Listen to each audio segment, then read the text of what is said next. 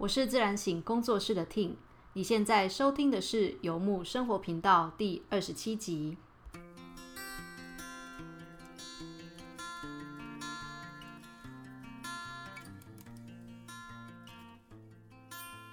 好，所以这一集节目呢，来宾是美好人生心灵花园的，不再是汪德福了，他是陈梅枝。Hello，大家好，我是陈梅枝。你怎么听起来讲话声音哪有么像汪德福啊？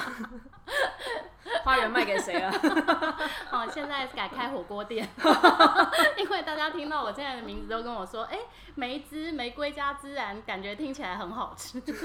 烤肉的概念这样。对对对，不得不说，我一直觉得孜然的味道就是腋下味道啊！天哪，这句话一口气毁掉所有人对孜然的期待。蒙古烤肉，没有腋下味，对我来讲就是腋下味道。对，所以是大漠风情，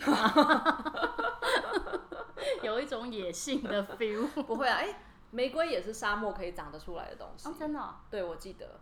嗯，好像是、很干的地方对对对，在北非那边，对，摩洛哥嘛，对对对他们就产产玫瑰啊，对产玫瑰，对对对对对。嗯，好哦，所以要不要来聊一下？就是你汪德福这个名字用了那么久，然后改名的时候不会挣扎吗？就是天哪，从此以后，对，为什么会决定要改名，以及我很想了解这一切。哦，好，对，其实呢，那个我改汪德福的时候，还蛮多人，因为我在脸书上面宣布宣告的时候，其实有一些跟我比较熟的人，就突然敲我说：“哎、你真的改名字了？”那汪德福呢？我就说，嗯，现在就全部都用陈美姿啊，然后他们就觉得很惊讶，说，哎、汪德福用了这么久，怎么会就是突然就呃决定把它改掉要了对对对，其实当初我觉得改名这件事情还蛮有意思的，它是有一个脉络，慢慢一步一步。我觉得这个就是在二零二零年去年度嘛，大家其实都经历一个很大的翻转，全世界。对，对不对？那很多东西都呃能量都在更新，嗯，然后在去年度，其实我觉得虽然台湾的整个状况感觉上是比较平稳的，然后受到的影响没有那么大，嗯，可是我觉得因为疫情它其实一个是一个全球的共同正在经验的，嗯，所以在整个大环境上面，它就是一个集体意识全部都在面临更新的一个状态。所以，即便我觉得台湾的环境不是像呃其他国家的变动那么的激烈，可是其实我们也在跟整个大环境共振。所以我相信，在 去年一整个年度，还蛮多人应该也都是有很多内在的状态在更新的。在蜕变，而且是一个大的转变。那我自己在去年度的时候，其实我就觉得说有蛮多内在的转化。然后，呃，从去年下半年到今年现在，我其实觉得还蛮多东西都不断不断的在改变，包括呃，其实我大概留长发大概有在十年以上的时间。嗯，对我去年就把它剪短，然后就是当时也是一个想法，会觉得说，哎、感觉能量要换了，就觉得那个头发卡在那边。然后，因为头发它其实是从我们头上长出来，它跟我们的想法跟顶轮比较有关系。嗯我觉得，哦，就是我觉得去年度我有一个内在的思想模式的转变，我就觉得那个旧的能量需要离开，嗯所以我就去把它剪掉，而且我在冬天剪的。嗯，我去剪的时候呢，我的设计师还跟我说，大冬天的。你真的要剪短发吗？我就跟他说，对我很想剪头发，你赶快帮我剪掉。他还一直犹豫不决。后来我把头发剪掉之后，我就豁然开朗，觉得哦，好清爽哦。然后年底的时候呢，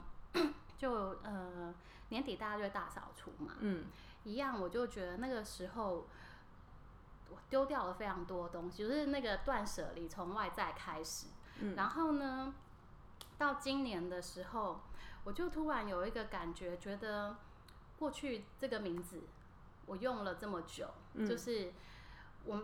其实我没有不喜欢我的名字，有些人他们改名是因为他们不喜欢自己的名字，会觉得那个是爸妈取给他们的，然后可是他们自己不喜欢的那个频率。可是我的名字其实我从小到大都没有觉得不好，嗯，我也蛮喜欢我自己的名字。你说本名吗？，对本名嗯本名的部分，然后可是去年我不知道为什么，我就突然觉得说，哎，这个名字的能量好像不太适合，跟我现在不太适合。嗯，然后而且今年年初，我身边有一些朋友去改名字，嗯，然后因为他们改的名字，我觉得跟他们的人非常的搭，嗯，就觉得那个名字一改之后，你就再也想不起他旧的名字是什么。这么酷，对，然后呃，然后这个改名字的老师，其实他取了这几个名字，我就觉得说，哎，取得非常的好，嗯，所以后来我就去找那个老师看，然后老师给了我一些名字来挑选，嗯，然后他大概给我十个名字，然后他跟我讲说，前面这五个就是比较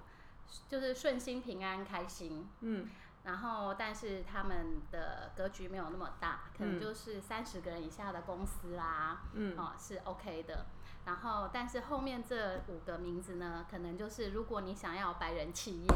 然后开创性的，嗯，你就可以选后面这个。年营收四亿，然后跨十六国这样子，或许 或许是我才不要取那个名字。可以在小巨蛋开演唱会的。嗯汤嗯汤，压力太大。然后那时候我就看一看，我就其实我对后面那五个名字一。一则是我对后面那五个名字其实没有什么感觉，我喜欢的名字都是前面那五个。嗯，然后看一看之后，我就跟老师说：“老师，我现在人生其实基本上大概已经走了一半，过一半了。哼对，因为我今年已经四十多了嘛，对不对？哼，所以了不出 了不起，我活到八十岁的话，我已经都已经过一半了，嗯所以我不呃，我我已经没有想要开创了，但是我只我只想要我的下半生哦，后半辈子呢，接下来的这些人生是一个比较轻松喜悦，然后可以开心出去玩，不缺钱，这样就可以了。这是明智的选择哎。你知道我之前有个朋友，他在找工作的时候啊，嗯就他姐去帮他算塔罗牌，嗯就他拿到两个 offer。然后一个 offer 就是舒适愉快的，然后嗯另外一张牌翻出来是什么权杖皇后之类的，就是嗯你要很努力的什么之类，他就选了权杖皇后，半年之后就离职了。为什么太累了吗？真的太累因为要掌权，要管太对多事。对对对对，没错，就是，对我真的觉得这是非常聪明的人，人有时候真的不要给他给，对，没有，那时候就想说，我现在整天就只想玩，嗯我就觉得哎、有得玩，有得吃，然后每天过得很开心，又不会缺，又不会匮乏，没有缺钱，然后嗯。那个钱不需要很多，只要让我每天可以很开心的在玩耍就好了。然后就说，那你就直接选全选前面这五个，然后我也我喜欢的名字也在这边，嗯。然后其中一个他就跟我说，梅枝这个名字蛮高分的，因为我在呃从事身心灵的教学，他说对。梅子很适合当老师，嗯，因为孜孜不倦。孜孜不倦，孜孜不倦是适，哎、对，适合，没有本来想要讲适合当学生，但后来想想又觉得老师其实也一直在进展的路上，对，因为教跟学其实是是一体体两面面的。对对对。我每次在教、在开新课的时候，嗯。不论这个课我教了多久，真的每一次在教的时候都会有新的领悟。对，对，所以我觉得教跟学真的是一体两面，然后每一次教都有很多的学习。嗯然后后来，但我还有喜欢另外一个名字，他就跟我讲说，呃，两个都可以当老师，但一个呢，就是呢，孜孜不倦的话，就是当老师的话，学生会比较听话。你可以把这件事情透露出来吗？不是说不是说那个听话，而是说跟学生的互动会比较好。OK，你就是你在教学的过啊，我知道了，那个传递知识跟智慧的过程当中，学生可能吸收的效率比较好，嗯、是这样之类的，哦就是就是跟学生的互动比较好哼，但是呃，另外一个名字可能就是呃比较做自己，但是呃可能跟学生就是放牛吃草之类的。你比较做自己，然后学生就要自自求多福这样 对。但因为他是说属性不太一样，如果是教学的工作的话，这个这个名字还不错。那因为我觉得这个名字也是我自己比较喜欢，梅枝嘛，对梅枝。嗯然后呢，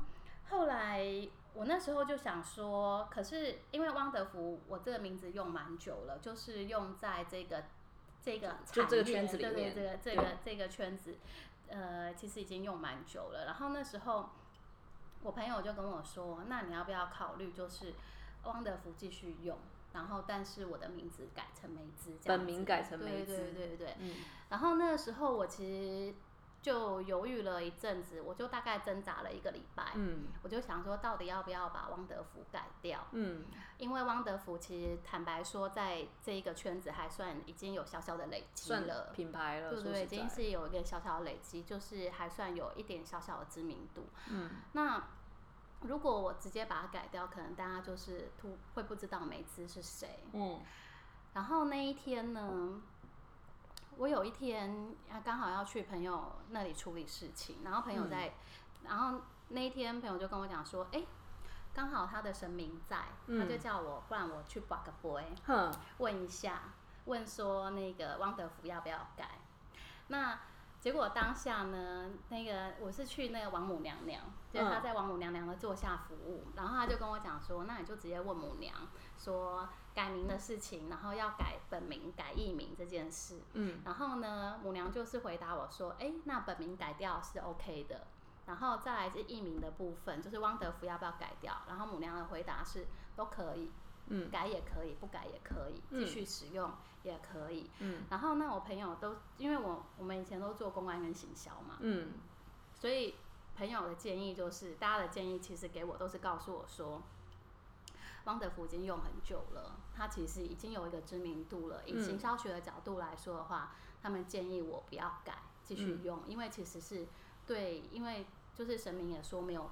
没有差，就是都可以，嗯要不要改都可以。可是我大概回去就挣扎了几天之后，我就把所有的资料都改掉了。嗯然后，所以有一些朋友还不知道我改名了，就突然非常的惊吓，说：“，你怎么会 就是突然汪德福就消失在这个世界上了吗？”对啊，可是其实嗯改完之后呢，我有一种豁然开朗的感觉。嗯嗯，因为我觉得，呃，虽然我自己本身有在教课，可是跟美好人生新花园熟悉的朋友们，大概会知道说，我们在这个工作室一开始的时候呢。呃，是跟其他的老师合嗯作比较嗯多。那因为我自己本身是做公关行销起家的，嗯所以我对于呃如何整合课程、如何行销课程是比较熟悉的，所以我其实跟蛮多老师合作，在帮他们做行销，哦、然后帮他们做这个课程的推动。所以你一开始就是中心的主持人、跟经纪人、跟对跟客户这样子的感觉。对，没错。所以我现在把这个汪德福拿掉，然后用陈梅枝的时候呢，其实我那种感觉是一种，呃，以前在为别人服务，嗯现在开始做自己的感觉。嗯，然后包括我的头像，因为以前我可能就是放一棵树，对对，那个很漂亮的彩色的，对我之前是放一棵树，哎，大树就是要庇荫，对，对，然后就是要呃为其为大家来服务，嗯。对，那这然后但是这个能量转换之后，我改成陈梅子，我就觉得说，哎，有一种力量回到自己身上，然后嗯开始做自己的感觉，嗯然后也包括我那时候我这我现在头像已经换回来，用我自己的头像。然肖像，后，对对对，我就其实改完之后，虽然好像有些人会觉得蛮可惜的，但是对我自己而言，我会觉得有一种大破大立，然后呃全面更新的感觉。对，嗯我觉得延伸出来，我蛮想，因我蛮想聊一些关于改变，然后旧的离开，新的进来的感觉。嗯那我个人对姓名学真的没有什么研究啦。然后要录这一集之前啊，说到改名这件事情，其实我也有回想一下，就是我跟名字之间的情感跟纠结。就嗯我我我跟就是我我觉得就是跟你的经验不太一样，哎、没有也没有也没有那么不一样，因为你说你其实还是很喜欢你的，无论是本名或是旧的艺名汪德福嘛，嗯对，就是其实我也很喜欢我的名字，我记得嗯。我小时候。就有问过，好像不知道几岁的时候问过我妈说，就是我的那个本名是谁取的，是怎么取的？就是因为像我弟他的他应该是男生，所以就是照族谱排，于、是姓被决定了，名字的第二个字被决定了，只剩第三个字就是家长可以，就是你父母可以决定的，真的只有那一个字而已。嗯嗯嗯对，然后小时候其实会想说，就是哈，就是女生好像就是反正没有要，反正你也不是我们家的人，以后就是嫁出去了，所以名字也轮不到你排那个字就对了啦。嗯但我觉得我父母还蛮好的，就是我爸还跟我说，哎、有两个字可以取比较好啊，只有一个字可以取，无聊死了哦，一点创意都不能发挥。哎你这样讲，我发现哼，我们家有族谱，可是我没有照族谱取、哎，对，所以你弟的有被排进去是吗？呃，我们家三姐弟都没有，可是真的哦其他的堂兄弟都都有排，可是我觉得可能是因为我哼爸排行老二嘛，老大哼跟老二比较早结婚，哦，然后可是老三以后的小孩才有照族谱排。真的、哦。对，嗯，那可能就是现在对这个东西可能也没有那么讲究了。嗯，有可能没他们是比较后面的才有嗯照，我们前面的没有啊。嗯，对，我家就是我弟那一代，就是所有的孩子全部全部都有编进去就对了，嗯所以他们的父母都没有创意可以发挥，他他们有一个创意可以 只有一个字的空间这样子。然后我就问我妈说，所以我的名字有找算命老师算吗？什么？她说没有，就是她生完小孩之后，就是在医院里面坐月子的时候，就自己躺在躺在床上想一想想一想，她就想到了，就于是就取这个名字。啊，对很棒然后哎，然后我后来第一次遭遇到有人想要来改我的名字哦，是我去瑜伽教室上班的时候。那个时候瑜伽教室的老板，因为那个时候我工作的教室很小，真的就是土城那种巷子口的那个，所以你知道地缘性很重，来的其实都是阿姨跟妈妈。嗯，当时的那个老板就跟我说：“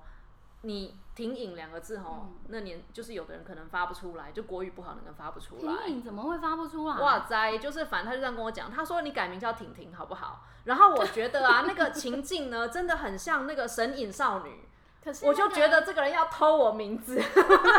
我就死不肯。可是他是绰号婷婷吗？没有哎、他就是告诉所有的人你是婷婷老师，哦我就死不肯给他改。我觉得那一幕真是太有《千与千寻》的神隐的感觉，就是 小千，对，我就觉得你想干嘛？你想偷走我名字吗？然后我觉得那个大概是我意识到我跟名字之间比较强烈的，哎、对可是我觉得本名它其实是真的是，因为它是有在政府机关注册的，嗯，所以它真的是我们在地球上面的代号跟能量，对，嗯，嗯，是蛮重要的。因为譬如说，像我们学扩疗嘛，嗯，然后还有我之前有上过好几个系统，嗯，全部都是要用本名，嗯，对，生命数字，嗯，我都是要用本名来呼唤，嗯，对，对。所以我觉得本名是真的对你的整个呃运势啦、能量，我觉得不是运势，我觉得是能量的影响嗯，是有的。嗯，包括我自己改完名之后啊，我觉得整个能量真的很不一样。哼，因为当时我在跟老师讨论我的名字的时候，我其实有跟老师说。我其实没有觉得我原本的名字不好，我只是觉得它好像跟我现在的能量不太搭了。嗯，就已经不是我的能量。然后那个老师就看着我的名字，看看着我的旧名字，哼看一看之后就跟我说：“嗯，你的名字大概走到三十五岁吧。”然后我就说：“对，我觉得就是三十五岁之后，我好像就是有一个不一样的经验。嗯，我好像就是从三十五岁开始接触身心灵，嗯，然后整个能量就换过了。嗯，然后可是因为在三十五岁到到现在的这一段期间，我觉得他就是有一个，嗯，在服务别人，嗯，就是汪德福的那个能量。对，对，然后到今年之后，我觉得就是好像需要更新很多东西，就是包括我刚刚跟你讲说，哎，头发剪掉了，嗯然后丢了很多旧的东西，嗯，然后还有就是，哦，我今年还换了车，嗯，然后现在可能房子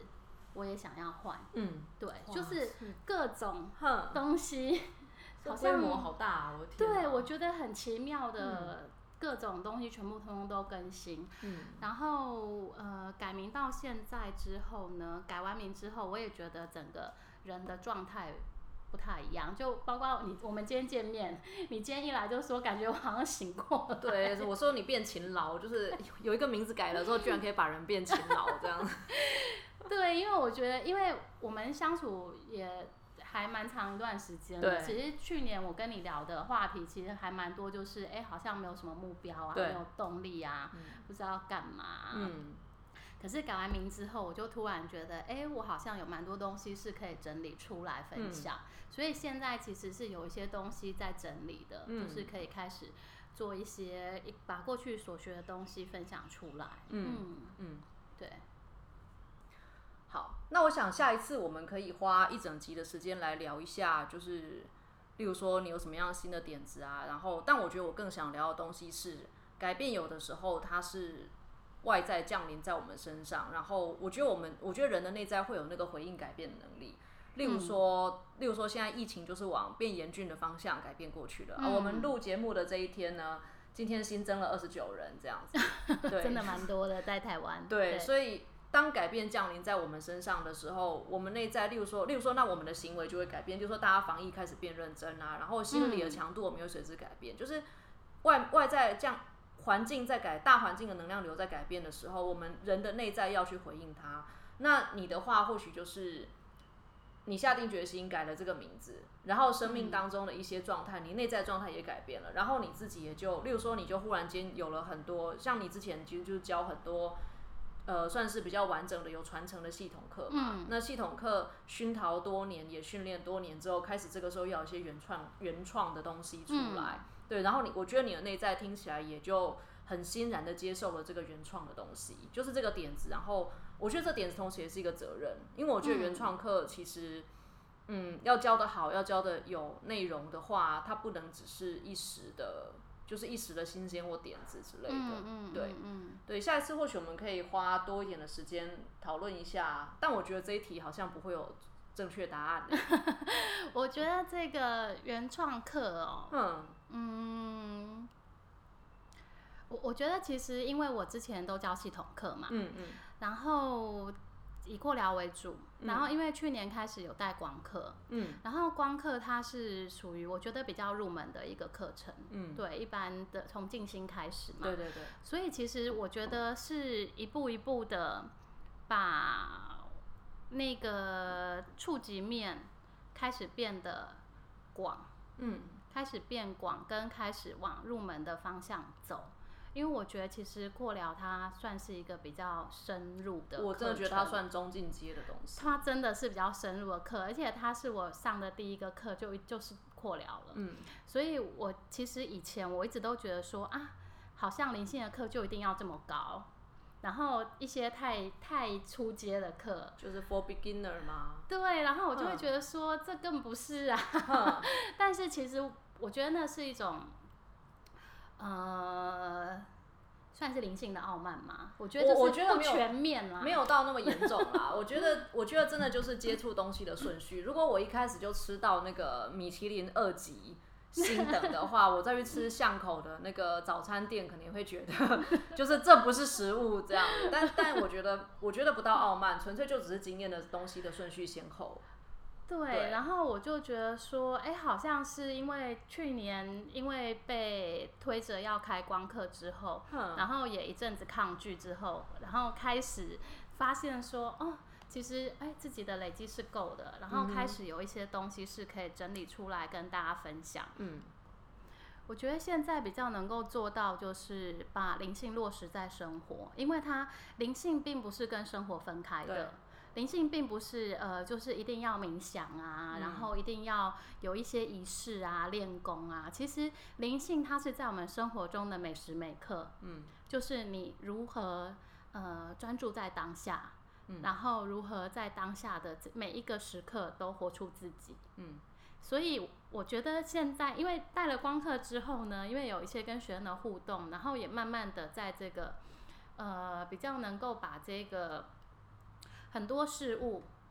开始整理出来，会觉得说，譬如说，呃，绘画啦，嗯，然后律动啊，嗯，唱歌唱啊的这一种生活上的每件事，然后我就开始觉得说，嗯，很多东西其实是可以有不一样的方式，然后呃，透过一些简单的体验跟。跟分享，然后借由一些好玩的方式，然后可以让大家来进入到这个灵性就是生活，生活就是灵性，嗯，然后他们并不是分开的这个事情，是反而是我现在会比较想要做的，嗯。嗯，我觉得以教学的历程来说的话，其实反而是入门课最难教。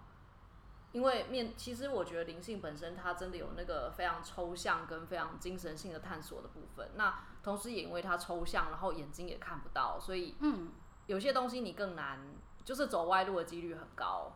然后我觉得在就是教，就是我觉得呃，因为听起来你的原创课好像某一种程度也是要开给，就是希望可以有一个对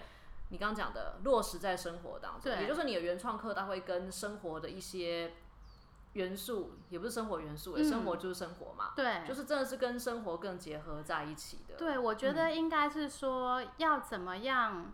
把这些东西应用在生活上，因为其实像我开阔疗的课程，我其实也还蛮重视应用的，就是你学了这些东西，然后